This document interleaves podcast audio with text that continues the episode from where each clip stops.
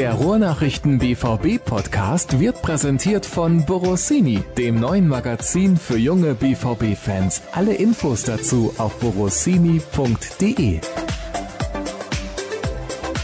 Wir haben beste Laune hier beim BVB Podcast der Ruhrnachrichten. Immer. Immer, sagt der Kollege Tobias Jören und damit begrüße ich euch recht herzlich nach einer doch recht unruhigen Woche, kann man schon so sagen.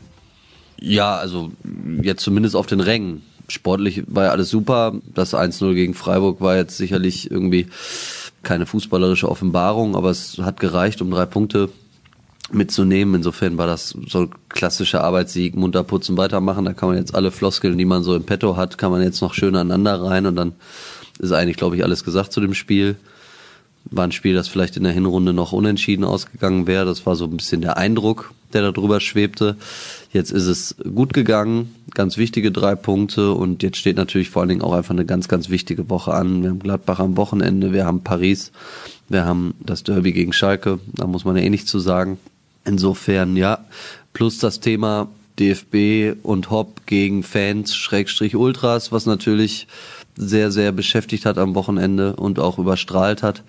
Ja, insofern, was das angeht, war es tatsächlich unruhig, aber ja, jetzt war ja schon wieder Pokal und jetzt wird ja auch schon wieder Fußball gespielt. Gott sei Dank wird bald wieder Fußball gespielt. Wir werden aber natürlich in dieser Folge über das sprechen müssen, was auf den Rängen passiert ist. Da kommen wir leider nicht drum herum, denn das Thema war einfach zu groß und hat natürlich auch mit Borussia Dortmund zu tun. Das ist gar keine Frage. Nochmal übrigens der Hinweis auf unsere Sondersendung aus dem Dezember, wo ich mit Jürgen sehr ausführlich über dieses Thema gesprochen habe, weil wir damals schon geahnt haben, dass es zu so einer Strafe kommen wird und eigentlich wollte der DFB ja Kollektivstrafen aussetzen.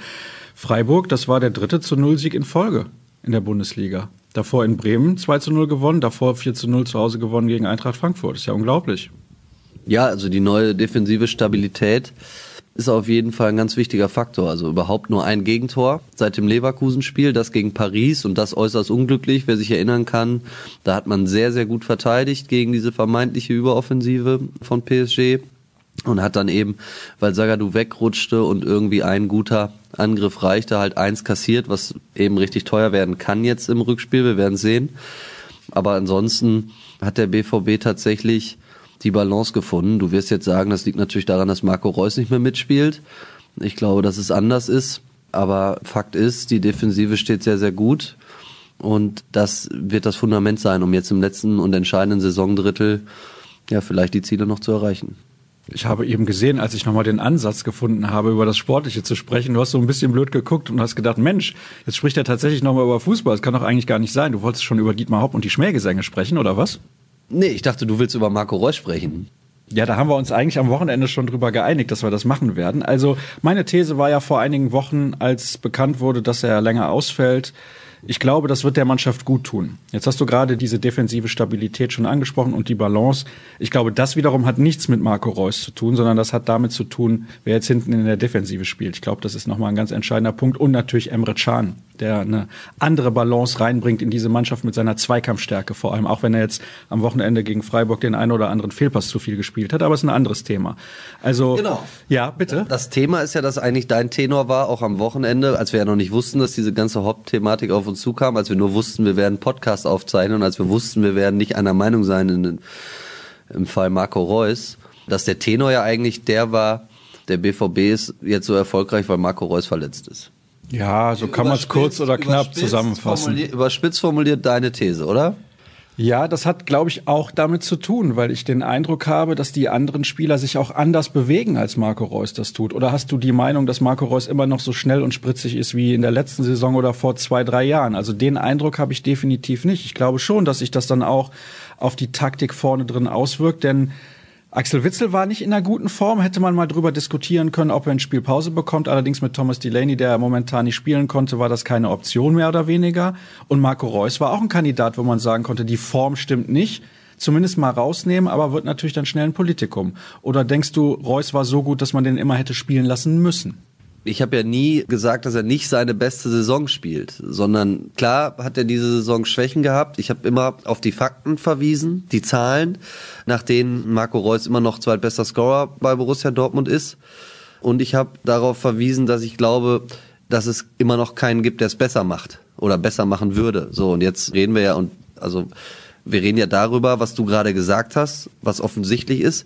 Die Defensive hat zu sich gefunden. Es gibt eine neue Balance, die besser passt. Das hängt zum einen, gebe ich dir recht, mit Emre Can zusammen, der im Zentrum da als zweiter Abfangjäger sicherlich für Stabilität, für Defensive gesorgt hat, der auch mit Sicherheit dafür gesorgt hat, dass Axel Witzel sich wieder ein bisschen leichter tut auf der Sechserposition, als er das neben Julian Brandt getan hat, obwohl Julian Brandt auf dieser Position ja super gespielt hat, zumindest offensiv. Und das hat auch damit zu tun, dass Lucien Favre sich entschieden hat, auf Lukas Piszczek zu setzen in der Dreierkette statt auf Manuel Akanji, der sicherlich auch eine sehr durchwachsene Saison spielt, um es mal vorsichtig zu formulieren. Ich möchte mich da um Gottes Willen nicht so drauf einschießen, wie das der ein oder andere Gast bei unserem Live-Podcast getan hat. Aber klar ist, dass auch Manuel Akanji mit Sicherheit viele schlechte Spiele hatte diese Saison, zu viele schlechte Spiele für seinen Anspruch. So, und darüber reden wir. Und wenn man dann mal guckt, Marco Reus Wer hat den denn jetzt ersetzt in der Zeit, als er nicht da war? Das war Torgan Hazard, weil selbst Julian Brandt ihn auch in Leverkusen, nachdem er sich in Bremen ja verletzt hatte beim Pokalspiel, bei der 3 zu 4 Niederlage nur eine Halbzeit ersetzen konnte auf der Zehnerposition, weil danach auch Julian Brandt ausgefallen ist, verletzt.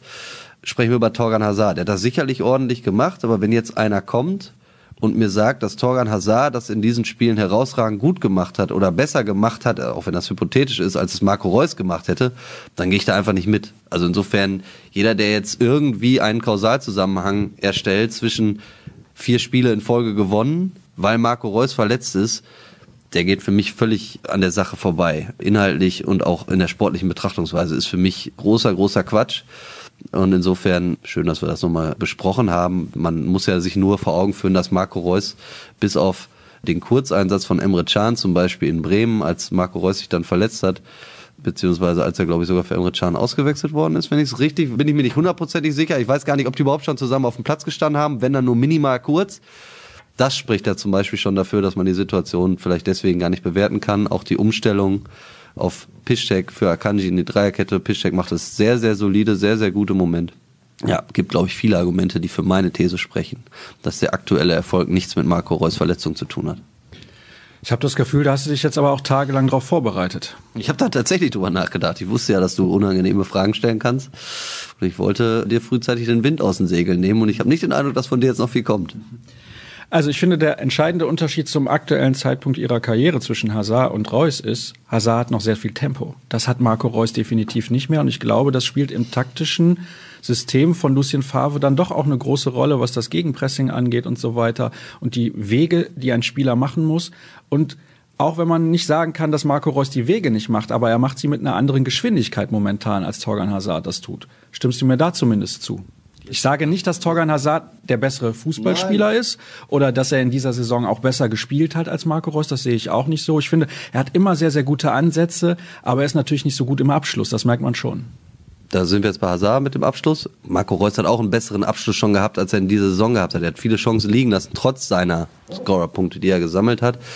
Ich gehe insofern mit, dass Marco Reus nicht mehr das ganz hohe Tempo vielleicht selber hat, mit Ball am Fuß. Ich gehe insofern nicht mit, weil ich glaube, dass Marco Reus trotzdem immer noch aufgrund seines sehr, sehr guten ersten Kontaktes, aufgrund seiner Orientierung, die er hat, dass er ganz, ganz früh weiß, eigentlich eben meistens bevor er den Ball bekommt, weiß, was er damit machen will, immer noch in der Lage ist, das BVB-Spiel total schnell zu machen. Finde ich viel wichtiger, als selber im Zentrum, gerade im Zentrum, übertrieben schnell rennen zu können. Also natürlich ist Tempo wichtig, es wird auch immer wichtiger im modernen Fußball, aber wenn man eben ein Erling Haaland hat, wenn man einen Ashraf Hakimi hat, wenn man auch einen Jaden Sancho hat, der auch viel Tempo hat, dann geht es ja eben auch darum, das Tempo entsprechend in Szene zu setzen. So.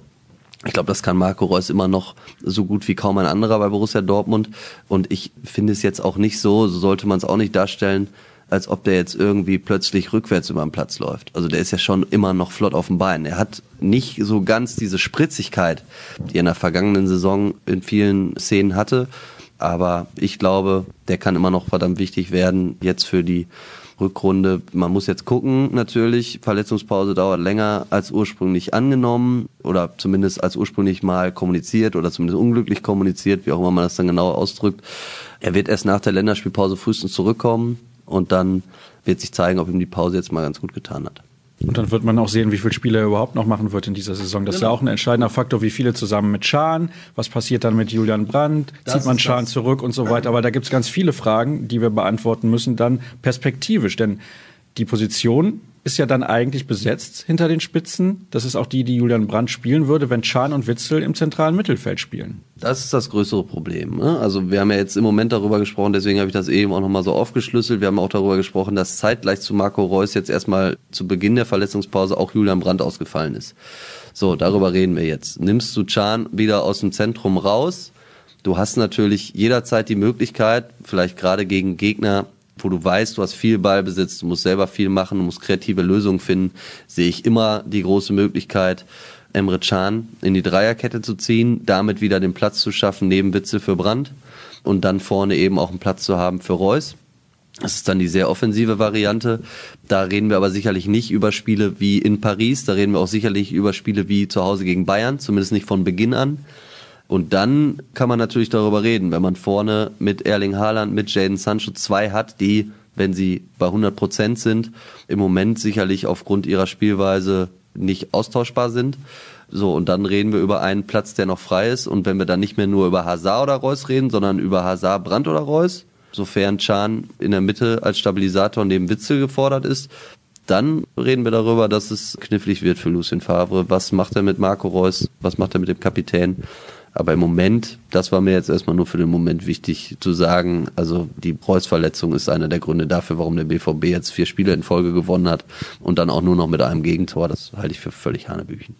Marco Reus hat ja jetzt den Bau eines Kindergartens finanziert, also zumindest tut er das aktuell, soll dann nächstes Jahr, glaube ich, irgendwann fertig werden. Wie viel hat er dir bezahlt, damit du hier diese Thesen so untermauerst? Gar nichts. Also er hat mir auf jeden Fall deutlich, also er hat mir gar nichts bezahlt, so muss man das sagen, und damit deutlich weniger als vielleicht andere Menschen im professionellen Fußball durch Geld bewirken konnten in der Vergangenheit, um Fürsprecher zu finden. Interessant. Damit kommen wir zum Thema Dietmar Hopp. Besser hättest du diese Überleitung nicht vorbereiten können. Ja, also als wir am Samstag auf der Pressetribüne gesessen haben beim Spiel gegen Freiburg, da konnten wir diese Schmähgesänge nicht überhören. Es war unfassbar laut und man hat auch sofort rausgehört, worum es geht. Hast du dir in dem Moment gedacht, da wird jetzt kurz das Spiel unterbrochen oder war im Prinzip dir überhaupt nicht klar, was passieren würde? Ich glaube, man muss ein bisschen unterscheiden. Überhaupt muss man, glaube ich, in dieser ganzen Causa Fans, DFB, Hop, Ultras, ist es super wichtig, dass man versucht, so differenziert wie möglich auf die Dinge zu blicken. Das hat mir in ganz vielen Debatten, gerade jetzt am Wochenende, in der ersten Emotion gefehlt. Das hat mir bei der Reaktion von Karl-Heinz Rummenigge auf die Vorkommnisse gefehlt. Direkt in Hoffenheim, auch bei der einen oder anderen Reaktion von Bayern-Spielern hat es mir gefehlt. Es hat mir massiv gefehlt bei Fritz Kellers Auftritt im aktuellen Sportstudio, den ich erschreckend schwach fand, muss ich jetzt an dieser Stelle einfach mal so loswerden. Und deswegen die Differenzierung. Ich fand, es waren deutlich hörbare Gesänge in Dortmund vor der Durchsage.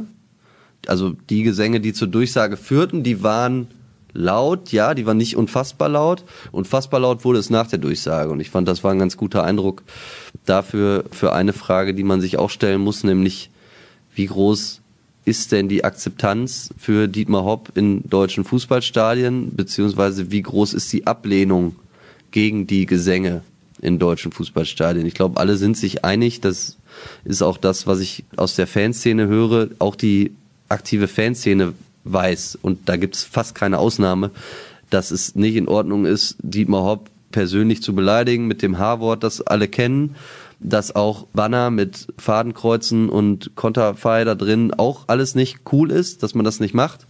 Was aber, glaube ich, wichtig ist zu erwähnen, ist, dass es erstens ein ganz bewusster, radikaler Weg ist, den die Ultras gehen es macht die Beleidigung nicht besser, es macht die Banner nicht besser, um das ganz klar zu sagen. Es führt aber dazu, dass die Aufmerksamkeit groß ist. Also die Ultras haben durchaus auch in der Vergangenheit registriert, dass die radikalsten Proteste die erfolgreichsten waren oder zumindest die waren, die am meisten Aufmerksamkeit generiert haben und aufgrund dessen am meisten gesprochen werden konnte. Zum Beispiel erinnere ich an Krieg den DFB, also das waren dann wirklich verstörende Bilder, als die Dynamo Ultras durch Karlsruhe marschiert sind und der ganze Gästeblock in Camouflage irgendwie gekleidet war und das dann wirklich nach Krieg aussah. Aber die Kampagne, die darauf folgte in deutschen Stadien mit Wechselgesängen und eigentlich Solidarisierung aller Ultragruppierungen, hat zumindest dazu geführt, dass man dann am Ende mal über die Abschaffung von Kollektivstrafen gesprochen hat. Das ist vielen in Erinnerung geblieben. Ich glaube, dass es ganz wichtig ist, dass man jetzt den Weg findet in kreativeren und fantasievolleren Protest als in diese stumpfen Beleidigungen.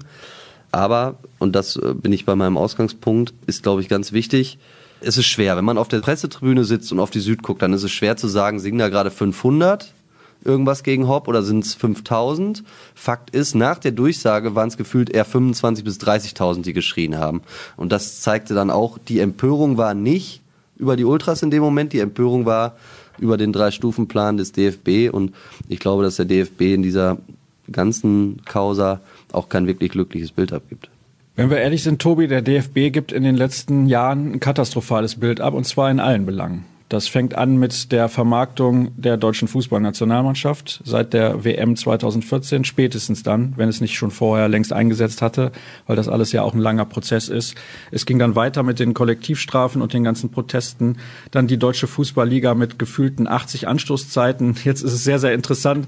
Christian Seifert sagt, ja, wir haben es geschafft, nicht sechs, sieben, acht Anstoßzeiten in dem neuen Ausschreibeprozess irgendwie anzubieten, aber es sind dann doch sechs. Also ich meine, seine eigene Aussage ist in dem Moment faktisch schon falsch.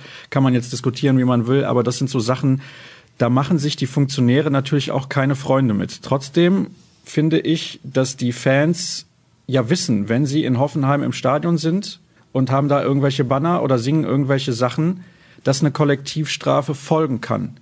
Sie müssen es ja nicht provozieren. Sie hätten einfach in Hoffenheim Ende Dezember ihre Mannschaft 90 Minuten bedingungslos anfeuern können. Vielleicht hätte der BVB das Spiel dann sogar auch gewonnen. Man weiß es nicht.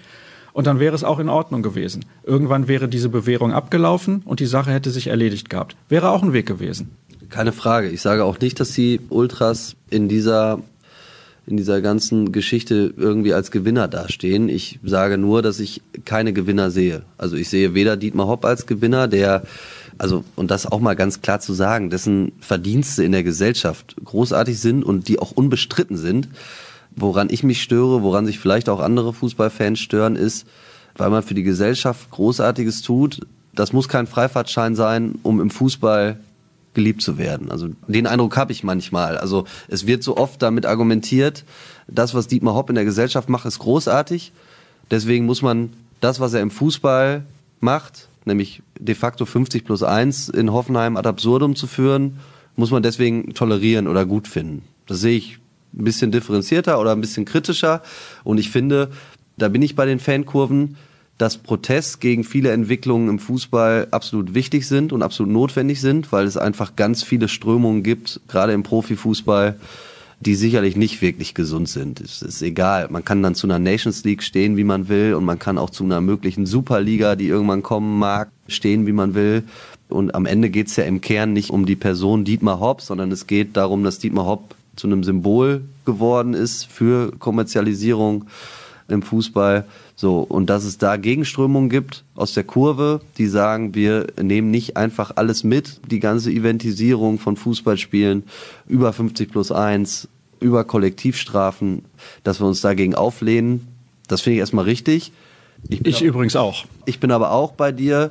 Man hat es natürlich im Dezember in Hoffenheim billigend in Kauf genommen, dass der DFB fast keine andere Handhabe hatte, als eine bestehende Bewährungsstrafe eben nicht mehr zur Bewährung auszusetzen, in dem Moment, wo es wieder passiert ist.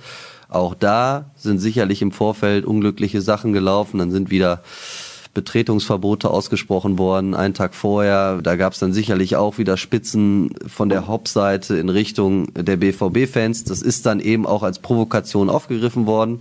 Es gab eigentlich den Stand im Dortmunder Kreisen, dass man sich vernünftig verhalten will. Man hat es dann aber auch nicht geschafft, mal eine Provokation, ich sag mal in Anführungsstrichen, runterzuschlucken und da ein bisschen mehr Souveränität zu zeigen. Insofern, ja, es gibt natürlich das jetzt erst Recht Lager, es gibt auch das das radikale Lager, das die harte Tour durchaus begrüßt. Es gibt aber eben auch ganz, ganz viele sachliche Strömungen, die die Debatte eben dahin lenken wollen, wo sie, glaube ich, hin muss. Gerade jetzt, wo die Aufmerksamkeit einmal da ist, okay, aber jetzt zwingend notwendig, um sich da auch als Fankurve oder als Ultras nicht zu isolieren, auch dann in der, in der gesellschaftlichen Wahrnehmung oder in der kompletten dass man jetzt den Weg findet hin zu einem kreativeren Protest. Die DFB-Pokalrunde jetzt unter der Woche zeigt, dass es wahrscheinlich in diese Richtung geht und das wäre zu begrüßen. Du weißt, ich bin ein sehr aufmerksamer Verfolger von Twitter und lese oft, was dort so geschrieben wird. Is Müllert hat getwittert am Wochenende nach diesem Spiel in Sinsheim und Is Müllert ist Thomas Müller. Und da frage ich mich, warum heißt der Account nicht Is Hagt? Weil als Mesut Özil aus der Nationalmannschaft gemobbt wurde, und das möchte ich einfach mal so formulieren, habe ich nichts gelesen von Thomas Müller. Als zuletzt der Hertha-Spieler, dessen Nachname so schwierig ist, dass ich ihn gerade nicht auswendig kann. Jordan heißt er mit Vornamen Toranogu, glaube ich, oder wie heißt das? Ja, jetzt. Es ist echt nicht so einfach. Wir hätten uns den mal dick und fett in Lautschrift, glaube ich, aufschreiben sollen und auch das klingt jetzt irgendwie schon viel diffamierender, als man es ja. Um Gottes Willen. Also ich Willen. weiß gerade nicht, nicht auswendig. So einfach nein, jetzt gerade live auszusprechen. Das weiß ja jeder, ja. um was es geht, um die rassistischen Vorfälle auf Schalke. Genau. Also da erwarte ich mal von so einem Spieler, dass er mal seinen Mund aufmacht. Wo sind die Leute, wenn Spieler rassistisch beleidigt werden? Was ist da los? Warum sind die Meinungen da ganz anders als bei Dietmar Hopp? Das finde ich nicht in Ordnung. Nicht, dass ich in Ordnung finde, wenn Dietmar Hopp mit einem Konterfei im Fadenkreuz zu sehen ist. Das finde ich auch nicht in Ordnung. Aber ist nicht das viel größere Problem unserer Gesellschaft was ganz anderes als Schmähgesänge gegen Dietmar Hopp? Und sollten wir uns nicht darum kümmern, weil das viel wichtiger ist? Wo sind denn diese Spieler, diese Stars, wenn sie was zu sagen haben oder sagen könnten und Meinung machen könnten und damit auch Einfluss haben auf die Fans? Wo sind die da? Kriege ich das nicht mit? Oder sagen die einfach nichts? Sind sie zu feige, was zu sagen? Warum? Warum sagen sie was in der Causa Dietmar Hopp? Könnten sie sich genauso gut sparen? Wenn Sie nichts zu sagen haben in anderen Fällen, die deutlich wichtiger sind, dann spart euch doch bitte eure Meinung im Fall Dietmar Hopp. Davon habt ihr nämlich auch keine Ahnung. Ist zumindest meine Meinung, auch wenn die vielleicht ein bisschen krass ist, aber ich kann es nicht verstehen, warum nicht gestandene Nationalspieler, die Millionen von Menschen auch erreichen in diesem Land, sich bei rassistischen Beleidigungen oder bei Sexismus im Stadion, Homophobie, weiß der Geier was, nicht äußern. Aber wenn Dietmar Hopp beleidigt wird, dann haben sie auf einmal eine Meinung und müssen die auch kundtun. Und ich kann mich auch erinnern, vor ein paar Jahren gab es ein Plakat, da hat der DFB, also die Nationalmannschaft, im Stadion von St. Pauli trainiert, da wurde irgend so ein Banner abgenommen. Das sind doch alles Zeichen. Also da frage ich mich, was ist mit diesen Leuten los, die solche Entscheidungen treffen oder die halt auch sich zu einer Sache äußern, aber zu einer anderen Sache eben nicht. Ja, ich gehe in vielen Teilen mit. Ich bin insofern ein bisschen, also ich glaube nicht, dass es jetzt sinnig ist, einzelne Spieler dann wieder rauszugreifen, um deren Statements zu kritisieren. Ich glaube, dass das in die falsche Richtung zielt. Ich glaube, dass die große Frage, die über allem steht, die ist, also ich glaube, dass ein konsequenteres Vorgehen vom DFB gegen Beleidigungen, gegen Schmähungen aus der Kurve jetzt im Ansatz erstmal nicht falsch ist. Jetzt stellt sich sicherlich die Frage, warum zum Henker wird diese Nulltoleranzpolitik jetzt zum ersten Mal eigentlich überhaupt sichtbar ausgerechnet, wenn es aus den Kurven gegen Dietmar Hopp geht, weil es übrigens nicht gegen Manuel Neuer, interessanterweise. Ja, ja, aber weil ich glaube, man darf nicht vergessen, also ich glaube, es ist schon eine besondere Konstellation, wenn gezielte Aktionen stattfinden, also ohne jetzt den DFB aus der Schusslinie nehmen zu wollen, aber es ist natürlich schon ein besonderes Ausmaß, wenn an einem Spieltag an mehreren Orten teilweise zeitgleich, teilweise eben mit Versatz, aber ganz klar als geplante Aktion gegen eine Person, ich weiß jetzt nicht, ob es Hetze ist, aber zumindest eine Person beleidigt wird, im Fadenkreuz gezeigt wird und eine ganz klare Aktion in unterschiedlichen Stadien gegen, gegen eine Einzelperson stattfindet, dann ist das schon was, wo man, glaube ich, als Verband gegen anarbeiten muss. Das heißt aber nicht, dass der DFB davon freigesprochen ist, dass er das nicht vorher hätte auch schon tun müssen. Wenn ich eben an die Vorkommnisse auf Schalke im DFB-Pokal denke, also vorherige Runde, wenn ich daran denke, dass also eine Hertha-Jugendmannschaft das Spiel abbricht wegen rassistischer Beleidigungen vor dem DFB-Sportgericht sogar Glauben geschenkt bekommt, dass es zu rassistischen Äußerungen gekommen ist, das Spiel aber trotzdem 0 zu 2 gegen Hertha gewertet wird, dann, wenn Manuel Neuer beleidigt wird, wenn Timo Werner sogar bei der eigenen Nationalmannschaft beleidigt wird, der DFB oder wenn man weiter zurückblickt, Olli Kahn oder so, oft den Eindruck hatte, dass gerade beim Schwerpunkt Beleidigung der DFB auf beiden Augen blind war und auf beiden Ohren taub von Homophobie und wie gesagt sexistischen und rassistischen Beleidigungen mal ganz zu schweigen, leider. Dann entsteht schnell der Eindruck einer Lex Hopp, diesen Eindruck wird es zu entkräften gelten und zwar muss dann das, was jetzt gerade angewendet wird, nämlich dieser Drei-Stufen-Plan mit mit eigenen Beobachtern, jetzt gestern in Leverkusen zum Beispiel im DFB-Pokal, wie ein fünfter Offizieller, der quasi nur dafür da war, die Fankurven zu überwachen. Das wird dann schon der Maßstab sein müssen für sämtliche Schmähungen und Beleidigungen in Zukunft. Und das wird den Fall ziemlich kompliziert machen, glaube ich. Also die Auswirkungen sind noch gar nicht so ganz klar, wohin das geht. Ja, und das ist das, was der DFB sich vorwerfen lassen muss, dass jetzt plötzlich Nulltoleranz möglich ist. Es ist ja nicht falsch, dass es jetzt möglich ist, aber warum jetzt und warum in diesem konkreten Fall? Da verstehe ich zumindest Argwohn, wenn es heißt, Hopp ist auch DFB-Großsponsor, Hopp ist auch Großsponsor bei den Bayern. Ja, und das wird zu entkräften sein. Jetzt bitte ich dich mal, das Licht anzumachen, damit ich auch die Hörerfragen vorlesen kann. Ich weiß nämlich nicht, wo dieser Schalter ist. Auch der Kollege Tobias Jören scheint noch nicht hundertprozentig sicher zu sein, wo das Licht angeht. Doch, ja, das könnte funktionieren. Und das reicht auch schon. Herzlichen Dank. Also, wir fangen an. Natürlich mit einer Frage von Lars, hätte ich fast gesagt. Nein, den habe ich bewusst nach hinten geschoben. Und es geht los mit einer Frage von Florian. Wie seht ihr die allgemeine Berichterstattung über das letzte Bundesliga-Wochenende bezüglich der Proteste? Ich sage nur Sky und vor allem Kai Dittmann oder so Brains wie Mario Basler. Tja, also wer den Doppelpass guckt nach dieser Thematik beziehungsweise nach diesem Wochenende und erwartet dann clevere Aussagen von Mario Basler und Stefan Effenberg, dem kann ich nur sagen, selber schuld. Ja, ich glaube nicht, dass es jetzt darum geht, hier in irgendeiner Form Kollegenbashing zu betreiben. Ja, Mario Basler sehe ich jetzt auch nicht als Kollege. Nee, das nicht. Also ich habe es ja eben auch angerissen. Mir hat das Differenzierte in der Berichterstattung hat mir in weiten Teilen gefehlt. Ich, wie gesagt, fand den Auftritt im aktuellen Sportstudio von Fritz Keller eine große Enttäuschung. Ich war auch nicht mit der Berichterstattung im Fernsehen oder in weiten Teilen des Fernsehens einverstanden. Das war mir oft zu pauschal und es ging mir eigentlich viel zu oft an der Sache vorbei. Wie gesagt, ich glaube, es war alternativlos, die Beleidigung zu verurteilen. Das darf auch jeder machen. Ich finde, das darf auch jeder Fernsehkommentator machen. Aber zumindest in irgendeiner Form den Hintergrund und den Ursprung der Geschichte und des Protestes einzuordnen. Sei ja auch noch so stumpf und an der Sache vorbei in dem Moment das hätte schon zu weit dazugehört. Ich glaube, das darf man so sagen, dass das live und in Echtzeit viel, viel schwerer ist, als wenn man ein bisschen Zeit hat, um drüber nachzudenken und Text zu schreiben, gehört auch zu weit dazu. War ich auch nicht mit allem einverstanden. Ich hoffe, wir haben es besser gelöst oder gut gelöst. Keine Ahnung. Ja, dann hätten wir ja die anderen Kollegen einladen müssen. Hätten wir in einer großen Runde noch drüber diskutieren können. Das wäre nochmal interessanter gewesen, weil es ist immer noch was anderes, wenn wir jetzt ein 1 zu 1 Gespräch führen in aller Ruhe oder du hast da 30, 40 Leute im Hintergrund auch sitzen, die zugucken. Das ist natürlich was anderes, aber wie du gerade auch gesagt hast, der Auftritt von Fritz Keller im aktuellen Sportstudio war so nicht in Ordnung. Er hatte einige Themen nicht so ja, nicht so behandelt, wie man sie hätte behandeln sollen. Also da ist auch dieses Stichwort Frauenquote und so weiter. Und dann, wenn man dann sagt, ja, da müssen sie halt mal irgendwie gucken, dass sie sich für Ämter zur Verfügung stellen. Also wir wissen alle, wie das funktioniert. Wenn sich eine Frau bei einem Verein ums Präsidentenamt bewirbt, dann stehen ihre Chancen pauschal mal relativ schlecht. Ja, und ja. das sind alles so Themen. Also da frage ja, ich mich, England, wie England, kann das eigentlich England, sein? England und Niederlande haben auch schon länger ein Rassismusproblem als Deutschland und so. Da waren schon ein paar Dinge dabei. Da habe ich auch mit den Ohren geschlackert um das Ganze jetzt hier mal wieder auf ein humoristischeres Niveau zu heben, frage ich mich halt die ganze Zeit, warum wir hier so einen Moderator mit Doppelpass-Niveau sitzen haben, wenn er die ganze Zeit gegen den Doppelpass schießt. Das musst du jetzt natürlich beantworten. Ich gucke seit Jahren den Doppelpass nicht. Seit sehr, sehr vielen Jahren nicht, selbst wenn Dortmunder Funktionäre da zu Gast sind, aus dem einfachen Grund, es ist mir zu viel Boulevard und es ist mir zu viel Populismus.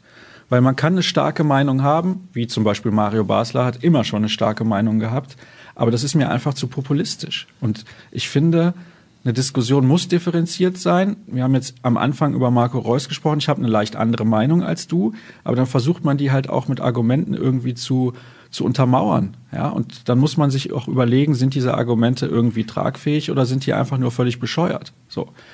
Natürlich können wir so ein Thema wie Marco Reus auch mit ein bisschen Humor diskutieren, das ist ja auch ganz klar, aber bei so einem Thema finde ich, da sind solche Parolen oder populistischen Aussagen wie die von Mario Basler oder wem auch immer einfach nicht angebracht und Vielleicht an der Stelle sollte Kai Dittmann in Zukunft mal überdenken, ob es nicht sinnvoller wäre, einfach ein paar Minuten zu schweigen, anstatt irgendwas zu sagen. Das wäre vielleicht auch besser, wäre dann vielleicht nicht so emotional und aus der Situation heraus, aber es würde eventuell der Berichterstattung gut tun. Da gab es noch eine Frage zu den Bilanzen. Da unser Finanzexperte Jürgen Kors heute nicht da ist, sprechen wir nicht über irgendwelche Zahlen. Wie sieht der aktuelle Stand bei Hakimi aus? Ich glaube, da gibt es auch nichts Neues, deswegen wollen wir das an der Stelle auch überspringen. Generell, wie schwierig ist aktuell die Kaderplanung für die nächste Saison ohne geklärte Trainerfrage? Das ist in der Tat nicht so einfach, weil man ja im Hintergrund irgendwie immer schon das Gefühl vermittelt bekommt, Lucien Favre steht auf der Kippe, dann mal wieder nicht, dann passt es wieder, aber irgendwie weiß keiner zu 100 Prozent, dass er nächste Saison der Trainer von Borussia Dortmund ist. Und das ist schon ein Problem, wenn du einen Spieler davon überzeugen sollst, zu diesem Verein zu wechseln. Und du sagst, pass mal auf, dein Trainer ist Jürgen Klopp, dein Trainer ist Pep Guardiola, dein Trainer ist Antonio Conte, wer auch immer. Dann sagt der Spieler, ja super, mit dem Trainer möchte ich arbeiten. Aber wenn das der Verein nicht zu 100 Prozent weiß, ist es schon schwierig. Ja, ich bin dabei. Das kann auf jeden Fall helfen, wenn du, oder es hilft auf jeden Fall, sagen wir es mal so, wenn du einem Spieler natürlich zu 100 Prozent aufzeigen kannst, wer in der nächsten Saison an der Seitenlinie stehen wird.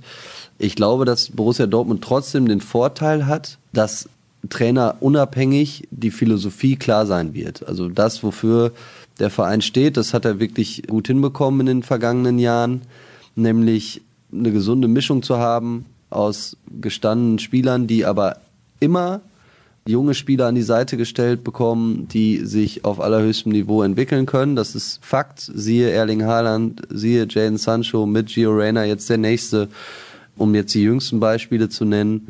Mario Götze damals große Schritte aus der eigenen Jugend gemacht, Christian Pulisic vor seinem Wechsel in die Premier League beim BVB auch. Also da gibt's einfach ganz, ganz viele Beispiele, dass der BVB zum einen in der Lage ist, ich sag mal so, um Titel mitzuspielen. Ob er welche gewinnen kann, werden wir jetzt sehen. Auch im Saisonfinale. Man hat letzte Saison gesehen, man hätte einen gewinnen können. Also die Meisterschaft auf jeden Fall. Ich glaube, es ist jetzt schon unstrittig, dass der BVB in der nächsten Saison wieder die Chance hat, um Titel zu spielen. Dafür ist, glaube ich, die Basis, das Fundament so stark, dass das eigentlich nicht zur Debatte steht. Und das würde ich unabhängig auch von Jaden Sancho so bewerten. Und ich glaube, dass das Eindruck hinterlässt bei Beratern, bei Talenten, die den BVB schon als große Chance sehen. Wichtig wird natürlich schon sein, dass der BVB so einen Zwischenweg findet aus, ja, man holt die absolut Hochbegabten, muss sich aber darüber im Klaren sein, dass man dann als Borussia Dortmund, obwohl man so groß ist, ein Stück weit noch ein Sprungbrett ist. Nicht mehr zu vielen Vereinen, aber zu ganz wenigen Topclubs immer noch bleibt. Und dass man eben schon auch Spieler findet, die dann Borussia Dortmund als die komplette Erfüllung betrachten und dann auch da bleiben wollen. Ne? Ich glaube, das hat man aber jetzt auch ganz gut hinbekommen. Siehe alleine das Wintertransferfenster. Emre Can ist, glaube ich, jemand, der muss jetzt aus Dortmund nicht mehr noch irgendeinen nächsten Schritt gehen. Erling Haaland dagegen wird ihn sicherlich irgendwann nochmal gehen wollen und ist dann auch okay. Und solange man so diese Mischung findet, funktioniert das, glaube ich, gut. Und dann ist es, glaube ich, tatsächlich für so einen Verein wie Borussia Dortmund zwar hilfreich, wenn man weiß, wer Trainer ist, aber es ist auch nicht kriegsentscheidend. Nächste Frage, weil du gerade auch schon Sprungbrett angesprochen hast für Erling Haaland. Der besitzt ja angeblich im Sommer 2021 bzw. 2022 eine Ausstiegsklausel über 75 Millionen Euro. Wäre es sinnvoll, ihn schon im Sommer abzugeben, sollte ein Angebot in Richtung 150 Millionen Euro eingehen? Von mir ein klares Nein. Also ich finde, dass es nie richtig sein kann, einen Spieler nach einem halben Jahr wieder zu verkaufen, nur um eine dicke Rendite zu haben. Und dafür finde ich ihn auch viel zu vielversprechend. Ich muss gestehen, dass es wird ganz viel spekuliert über diese Klausel. Also es gibt eine, die genauen Details, ich bin ehrlich, kenne ich nicht. Ich glaube, es kennen sie auch viel weniger Leute, als es Leute glauben, sie zu kennen. Und also solche Transfers, die müssen sowohl im Sinne des Vereins als auch im Sinne des Spielers schon auf einen längeren Zeitraum angelegt sein. Und mich würde es, also klar, der war jetzt nicht lange in Salzburg, aber ich glaube, dass der Schritt Salzburg-Dortmund und jetzt Dortmund dann nochmal irgendwo hin auch dann nochmal ein anderer ist. Also mich würde es sehr überraschen, wenn er vor 2021, also mich würde es überraschen, wenn er vor 2022 geht. Ich glaube, zweieinhalb Jahre wird er hier wohl kicken. Ich glaube, das ist für den Verein gut, das ist für den Spieler gut und alles andere würde keinen Sinn ergeben und dann gibt's immer noch sehr viel Geld für ihn zu verdienen. Interessante Frage zu einem Spieler, der zuletzt fast gar nicht zum Einsatz gekommen ist. Die kommt von Klaas. Wäre es nicht gut, Schulz bei einem komfortablen Vorsprung mal einzuwechseln? Obwohl es mich für Rainer freut, wenn er eingewechselt wird, finde ich es auch wichtig, dass Spieler wie Schulz auch mit einbezogen werden. Der Junge hat seit der Winterpause kaum gespielt. Ja gut, gilt nicht nur für Nico Schulz. Da gibt's andere auch. Also so ist Profifußball. In dem Moment, wo du erfolgreich bist und wo es irgendwo viele Gewinner gibt, gibt's in einem Kader auch Verlierer. Da könnten wir jetzt auch neben Nico Schulz noch Mario Götze nennen. Da könnten wir, wie gesagt, mehrere finden, die entweder schon gegangen sind oder eben keine Rolle mehr spielen. Thomas Delaney, gut, fällt verletzt aus, andere Situationen, da gibt's welche. Jetzt macht es, glaube ich, keinen Sinn, Gio Reyna mit Nico Schulz in Verbindung zu bringen, weil die Positionen einfach zu unterschiedliche sind. Ja, der hat ein richtig schwieriges erstes Jahr, um es mal ein bisschen allgemeiner aufzudröseln das ist gar nicht so schlecht losgegangen, dann ist es immer schlimmer geworden und jetzt gerade ist es ziemlich aussichtslos. Und das, obwohl der BVB eigentlich in dem System spielt, das ihm zugutekommen müsste, nämlich mit einer Dreierkette und dann mit zwei Außenverteidigern. Allerdings gehört das auch zu weit dazu. Rafael Guerrero macht's überragend in der Rückrunde. Der fliegt zwar ein bisschen unterm Radar, aber der spielt eine herausragend gute Halbserie seit dem Winter. Ja, und da gibt's im Moment keinen Weg dran vorbei und, und Nico Schulz muss sich gedulden und ich bin mal gespannt, inwiefern das noch zu einer Erfolgsgeschichte wird. Christoph möchte wissen, unsere Führungsriege verhält sich, anders als Herr Rolex-Nigge, erstaunlich ruhig in Sachen Hopp. Meint ihr, es liegt daran, das aktuell wieder gute Verhältnis zu den Ultras nicht wieder stören zu wollen? Also wir haben ja nach dem Spiel am Samstag mit Sebastian Kehl und mit Michael Zorg unmittelbar nach Schlusspfiff gesprochen in der Mixzone unten die haben sich schon sehr deutlich distanziert von dem, was passiert ist. Sie haben dann eben aber auch angekündigt, dass es jetzt erstmal interne Gespräche gibt. Das ist auch der Stand, den wir dann in Gesprächen mit Hans-Joachim Watzke abgefragt haben, der sich dann schon klar dazu bekannt hat, dass er jetzt erstmal intern spricht mit den Fangruppen. Das hat jetzt stattgefunden. Ich glaube, dass das in dem Fall okay ist. Man muss natürlich hinterfragen, ob Hans-Joachim Watzke sich nicht auch in der Öffentlichkeit ganz klar distanzieren muss von den Schmähungen, um nicht aber weiter Öl ins Feuer zu gießen. Zumindest bei den radikalen Gruppen kann ich auch den Ansatz verstehen, dass man sagt, ich spreche jetzt erstmal mit denen, die es rufen, weil die müssen wir ja irgendwie zur Raison kriegen, die müssen wir irgendwie zur Vernunft bringen, um halt die Eskalation, die ja so in der ersten Aufregung am Samstag dann irgendwie auch erwartet wurde, jetzt für das Spiel in Gladbach, um die in den Griff zu bekommen. Ich glaube, da haben jetzt sehr viele Gespräche stattgefunden hinter den Kulissen. Ich glaube, es ist nach allem, was ich höre, sehr sachliche, sehr gute Gespräche und auch zielführende Gespräche waren und dass ich eben davon überzeugt bin, dass der Protest weitergehen wird, aber dass er in geregelteren Bahnen abläuft, jetzt ab dem Wochenende. Und dann glaube ich, dass Hans-Joachim Watzke in dem Fall richtig gehandelt hat. Erzählt doch einfach mal etwas über Jude Bellingham. Was hat er denn nun gekostet, möchte Thomas wissen. Ja, ist er denn überhaupt schon fest verpflichtet? Ich glaube, es gibt Einigkeit. Also verpflichtet ist er noch nicht. Das ist nicht offiziell, um das klar zu beantworten. Es gibt Einigkeit zwischen Borussia und dem Spieler. Wir haben es gerade skizziert. Das ist genau so einer, der, einer der Spieler, die dann in Dortmund vielleicht die bessere Chance sehen für den nächsten Karriereschritt, als ihn direkt in England zu gehen, bei namhaften englischen Vereinen. Das ist eben so ein, so ein Fund, das sich der BVB erarbeitet hat in den vergangenen Jahren und sich da auch abgesetzt hat von anderen Konkurrenten. Das ist wirklich gut gelungen. Wie teuer er genau wird, also die 35 Millionen, die kokettiert werden in unterschiedlichen Medienberichten, die halte ich für ein bisschen zu viel. Es ist eben so, das ist ein Ausbildungsvertrag, den er aufkündigen kann, dann wird eine Aufwandsentschädigung oder eine Ausbildungsentschädigung fällig. Die lag ja bei Jaden Sancho vor ein paar Jahren so bei 7,8 Millionen, glaube ich, wenn ich das noch richtig weiß. Und nicht auf die Nachkommastelle genau, aber so in dem Bereich. Die wird deutlich höher liegen. Wie hoch sie genau sein wird, weiß ich nicht. Aber ich vermute mal, wenn ich jetzt tippen müsste, würde ich so in Richtung 25 Millionen gehen. Das wird schon kosten. Das wird schon kostspielig. Liegt auch daran, dass im Winter schon Manchester United abgeblitzt ist bei Birmingham City mit ich glaube, einem Angebot über 30 Millionen. Also insofern, da wird schon ein bisschen was kommen müssen. Ob das dann wirklich eine 3 vorne hat, ich wage es mal zu bezweifeln. Mal gucken, wie es ausgeht. Das ist ordentlich Holz für einen in seinem Alter. 25 Millionen. Muss man schon total von überzeugt sein, dass Talente, die verpflichtet werden, immer jünger werden und immer teurer werden. Es ist keine neue Entwicklung. Ich glaube, dass man in dem Fall berechtigte Hoffnung haben darf, dass es ein besonderer Spieler ist. Auch da sollte man aber trotzdem aufpassen. Also da ist ein Spieler, Der ist 16, der hat sehr, sehr früh Profifußball gespielt, im Seniorenbereich, keine Frage. Aber ob der am Ende, ja, ob der irgendwie einer der Weltbesten wird oder nur ein richtig, richtig guter Fußballer, ja, die Scouting-Abteilung vom BVB hat oft richtig gelegen und die sehen da, glaube ich, große Potenziale, andere Clubs auch. Äh, und gerade wenn dann England im Spiel ist, muss man viel Geld in die Hand nehmen. Man muss allerdings fairerweise auch dazu sagen, es sind auch immer relativ sichere Investments, weil in dem Moment, wo man jemand aus England holt oder ihn bekommt, sagen wir es mal so, ist die Wahrscheinlichkeit auch immer sehr, sehr groß, dass der irgendwann zurück in die Premier League soll. Siehe jetzt Jaden Sancho und dann werden eben auch direkt andere Summen gezahlt, als wenn man jetzt jemanden zurück nach Italien verkauft. Insofern, ja, ist das sicherer angelegtes Geld in englische Talente zu investieren, als jetzt in ein, ich sag mal, in ein schwedisches Talent oder in, in ein dänisches schwedischen Stürmer zum Beispiel, der jetzt dann in Spanien trifft, wie er will. Und zuvor in den Niederlanden getroffen hat, wie er wollte. Also da hat man ja auch das Talent eigentlich richtig erkannt. Es hat nur bei Borussia Dortmund nicht funktioniert. Das ist vielleicht dann eine andere Problematik. Gab's Aber ja. Viele, glaube ich. Also Alexander Isak, klar, gab es ja viele Gründe. Ging los mit Tuchel, der sich ganz früh über den Spieler geäußert hat. Er wird den gar nicht so richtig kennen. Er wüsste jetzt auch nicht so ungefähr, also Tenor, was der jetzt beim BVB sollte. Dann gab es ein ganz schwieriges Jahr. Also ich glaube, Alexander Isak war jetzt auch in einer sehr schwierigen Zeit als ganz junger Spieler mit einem dicken Rucksack auf dem Rücken beim BVB.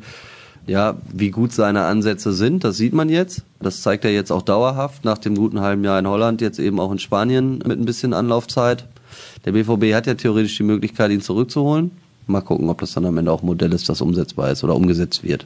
Ich habe da so meine Zweifel. Kommen wir zu den nächsten Hörerfragen. Ein paar schiebe ich in die nächste Woche. Ich weiß nicht, ob wir die von. Sehr gut, da bin ich im ja, Urlaub. Sehr gut, ja. Ob wir die von Pierre noch mit reinnehmen sollen. Mich würde eure Meinung, auch wenn es nur partiell um den BVB geht, über die Verarbeitung der Geschehnisse vom Wochenende bezüglich möglicher Diskriminierung interessieren. Erstens, wann fängt für euch eine Diskriminierung an und haltet ihr das Verhalten des DFB vor allem bezüglich der Kollektivstrafen für richtig? Da haben wir eben jetzt schon sehr ausführlich zu gesprochen. Daher kannst du es nochmal ganz kurz und knapp beantworten? Ich versuche es wirklich, wobei ich da echt schon zu meiner Entschuldigung vorab sage, dass ich einfach kurz und knapp schwierig finde bei dem Thema, weil also du gehst schnell in Richtung irgendwas Plakatives zu sagen, vielleicht auch was Pauschalisierendes zu sagen, und das ist komplett der Fehler oder so oft der Fehler bei der ganzen Debatte. Um es aber kurz zu fassen, ich bin definitiv ein Gegner von Kollektivstrafen. Ich finde, es trifft zu viele Unbeteiligte. Ich bin aber auch der Meinung, dass, wie gesagt, stumpfe Beleidigungen, egal ob sie gegen Einzelpersonen gehen, jetzt wie Dietmar Hopp, ob sie sexistisch, homophob oder rassistisch sind, dass die im Fußballstadion nichts verloren haben. Ich finde, der Fußball muss schon aushalten, dass aus der Emotion heraus der Umgangston auch mal rauer wird. Da darf man dann jetzt auch nicht irgendwie zu zimperlich sein. Aber Fakt ist auch, und da wird es natürlich dann auch wieder allgemeingültig, in Zeiten, in denen es politisch schwierig ist, in Zeiten, in denen schon so eine gewisse Verrohung in der Gesellschaft erkennbar ist, glaube ich, hat, haben auch die Fankurven, tragen auch besondere Verantwortung. Was ich damit um Gottes Willen nicht möchte, ist, irgendwelche Toten von Hanau in Verbindung zu bringen mit Fahrtkreuz. Das sehe ich nicht den Zusammenhang. Aber generell finde ich, ist einfach jeder dazu aufgerufen, ein bisschen toleranter, ein bisschen entspannter durchs Leben zu gehen und irgendwie Hetze und, und überhaupt Schmähung eigentlich Einhalt zu gebieten. Ich finde, darum geht's. Da geht's um, um gesunden Menschenverstand. Und ja, deswegen, wenn alle ein bisschen gemäßigter miteinander und ein bisschen freundlicher miteinander umgehen, dann müssen wir auch über Kollektivstrafen nicht sprechen den Zusammenhang zwischen der Tragödie und anders kann man es nicht sagen von Hanau und irgendwelchen Dingen in Fußballstadien sehe ich übrigens auch nicht. Empfindet ihr, und das ist der zweite Teil von Piers Frage, nicht auch, dass der Sportjournalismus bis auf wenige Ausnahmen radikal versagt hat? Ich verweise hier dankend auf die Bewertung von Max Jakob Ost im Rasenfunk oder den von The Rocket Beans versagt übrigens in Bezug auf die Berichterstattung, die von Hofieren und wenigen Analysen gekennzeichnet war. Da wurden nie Zusammenhänge zu den Kollektivstrafen hergestellt und völlig übertrieben. Da haben wir ja gerade drüber gesprochen. Ich glaube, das haben wir jetzt wirklich ausreichend beleuchtet. Man muss es schon immer in den Kontext stellen, was ist alles passiert zwischen Ultras und DFB, wo liegen die Probleme, worauf zielt der Protest eigentlich? Bei aller Einordnung, da bleibe ich bei, dass der Protest so wie er war nicht okay war. Nichtsdestotrotz ist der Protest im Kern eigentlich einer, den ich begrüße, weil er eben Missstände und falsche Entwicklungen oder aus meiner Sicht falsche Entwicklungen im Fußball anprangert. Und das finde ich gut, wenn da kontrovers drüber gesprochen wird und wenn dagegen protestiert wird. Was ich schade finde, ist, dass es scheinbar irgendwie immer sehr, sehr radikalen Protest geben muss, damit es überhaupt erst zu der Debatte kommt.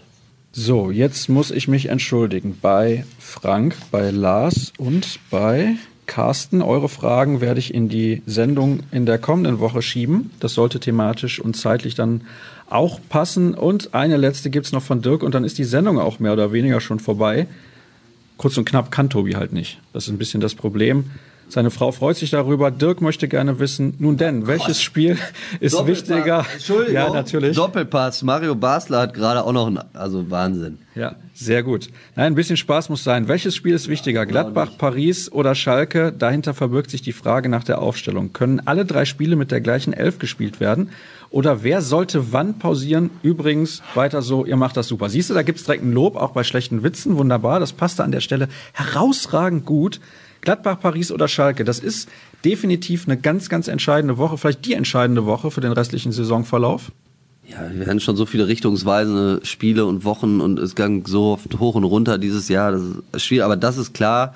Du hast ein absolutes Topspiel in der Bundesliga. Du hast ein K.O.-Rückspiel in der Champions League gegen den Gegner, der vorher vielleicht eher übermächtig daherkam oder wirkte, der seit dem Hinspiel überhaupt keinen übermächtigen Eindruck mehr macht. Das heißt nicht, dass es nicht richtig kompliziert wird in Paris, aber die Chancen sind trotz des doofen Gegentores, glaube ich, richtig gut mittlerweile, eine Runde weiterzukommen. Hätte ich vorher tatsächlich so optimistisch nicht für möglich gehalten, also dass ich so optimistisch aufs Rückspiel blicken würde.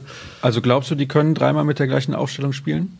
Ich glaube, ja, ja, es wird natürlich schon davon abhängen, auch wie intensiv sind die einzelnen Spielverläufe. Also wenn du aus irgendeinem Grund in die Situation kommst, in die komfortable, dass du in Gladbach einen deutlichen Sieg einfährst oder im Umkehrschluss in die negative Situation kommst, eine deutliche Niederlage zu kassieren, dann läuft so ein Spiel ja anders ab, als wenn es bis zur letzten Sekunde auf Messerschneide steht. Und das gilt auch für Paris. Wenn du da früh ein oder zwei Tore schießt, weil das nicht ausgeschlossen ist gegen Paris und du vielleicht sogar ein entspanntes Rückspiel erlebst, was ich auch für sehr unwahrscheinlich halte, dann macht das die Chance deutlich höher, dreimal mit der gleichen Startelf zu spielen. Ich kann mir schon vorstellen, dass es minimale Rotationen geben wird. Zu große sehe ich aber nicht zu große Möglichkeiten. Klar, man kann mal darüber sprechen, vorne Hazard eine Pause zu gönnen. Das ist aber auch immer schwierig. Siehe Pokalspiel in Bremen. Siehe jetzt auch Freiburg, da war es auch nicht so richtig toll ohne ihn von Beginn an. Das heißt, wer ist denn wirklich verzichtbar? Und dann sehe ich so viele nicht. Man muss mal darüber sprechen, ob man, wie gesagt, Hazard und Brandt, da kann man mal ein bisschen hin und her wechseln. Ansonsten mal Gegenfrage, wen würdest du denn rausnehmen? Eigentlich würde ich tatsächlich dreimal mit der gleichen Mannschaft spielen. Das könnte eventuell nur im Falle von Piszek ein Problem werden, nicht konditionell, der kann ja 90 Minuten Fußball spielen, aber du kannst ja in Paris auch in eine Verlängerung gehen. Das kann ja auch noch passieren. Und willst du dann vor dem für die Fans vielleicht wichtigsten Spiel der Saison deine Aufstellung wechseln und sagen, ja, ich verzichte jetzt auf drei Spieler, weil die haben in der Verlängerung in Paris gespielt, kannst du eigentlich auch nicht machen. Also das wird sehr, sehr interessant und spannend und du übrigens ja. Du kannst sicherlich mal Rainer von Anfang an bringen. Die Frage ist, du hast ihn jetzt nie von Anfang an gebracht, bringst du ihn dann ausgerechnet in diesen Spielen? Tendenz eher nein, ne? ohne es klar zu beantworten. Ich glaube, das Vertrauen in den Jungen ist groß, aber ist er dann auch schon bereit, ein Derby von Anfang an zu spielen. Also wenn man es jetzt mal rein sportlich betrachtet, dann wäre natürlich das Spiel gegen Schalke das, wo man am ehesten rotieren könnte, weil die Qualitätsunterschiede am größten erscheinen oder die Qualitätsvorteile am größten erscheinen und Schalke rein sportlich der schwächste Gegner ist. Jeder weiß, dass das im Derby mitunter wurscht ist. Insofern lässt du da wahrscheinlich auch eher die beste Kapelle laufen, um dich auch nicht angreifbar zu machen. Und eins muss man auch mal ganz klar sagen, ich glaube schon, gerade durch die Tatsache, dass man eben aus Mann ist aus dem Pokal raus, man hat jetzt zwei Wochen Samstag, Samstag gespielt. So, und jetzt hat man mal eine englische Woche und dann, da kann man sich darauf vorbereiten mit ein bisschen Vorlaufzeit. Ich glaube schon, dass dann drei Spiele in einer Woche möglich sind. Und dann ist ja auch nach dem Derby erstmal wieder eine Woche Pause, also mindestens. Und vielleicht dann sogar bis Saisonende immer eine Woche Pause zwischen den Spielen. Insofern, ja, das muss schon gehen. Wir werden zum Abschluss konkret. Wie viele Punkte holt Dortmund in den nächsten beiden Bundesligaspielen und kommen sie in der Champions League weiter? Ich lasse dir die Möglichkeit, hier sehr pauschal zu antworten, indem ich dich nicht nach direkten Ergebnissen frage. Ich glaube, vier Punkte aus der Bundesliga, unentschieden in Gladbach, Sieg im Derby gegen Schalke und Viertelfinale, ja. Interessant. Wir werden auf jeden Fall aus Paris mal auf eine andere Art und Weise berichten. Wir haben nächste Woche quasi unseren monatlichen Sonderpodcast. Da werde ich mit dem Kollegen Dirk Krampe dann mit dem Zug zusammen hinfahren. Da machen wir ein bisschen was, da machen wir ein bisschen was nach dem Abschlusstraining. Ja, weiß es gar nicht. Herzlichen Glückwunsch übrigens zum Geburtstag. Das ist, und jetzt kriegt er, das ist dein Präsent. Auf der Rückfahrt darf er sogar neben mir sitzen. Das habe ich ihm extra noch dazu geschenkt, damit er nicht schon auf der Hinfahrt dieses Privileg genießen darf. Dann auf der Rückfahrt quasi, wenn die Arbeit vorbei ist. Also erst die Arbeit, dann das Vergnügen. Also wir werden dann natürlich aus dem Stadion ein bisschen was machen. Das wird so ein geteilter Podcast werden, mal was ganz anderes, als wir das bisher gemacht haben. Und Tobi, möchtest du dazu noch was sagen? Ich habe das Gefühl, dir liegt noch irgendwas auf dem Herzen. Kurz und knapp, liebe Grüße dir, herzlichen Glückwunsch. Das ist wirklich super für dich gelaufen, wenn ich das hier so höre. Alles Gute, auch von mir. Das soll es gewesen sein. At rnbvb, at tobijörn, at Sascha Start bei Twitter, ruhrnachrichten.de. Nächste Woche hören wir uns dann aus Paris wieder. Bis dann. Tschüss.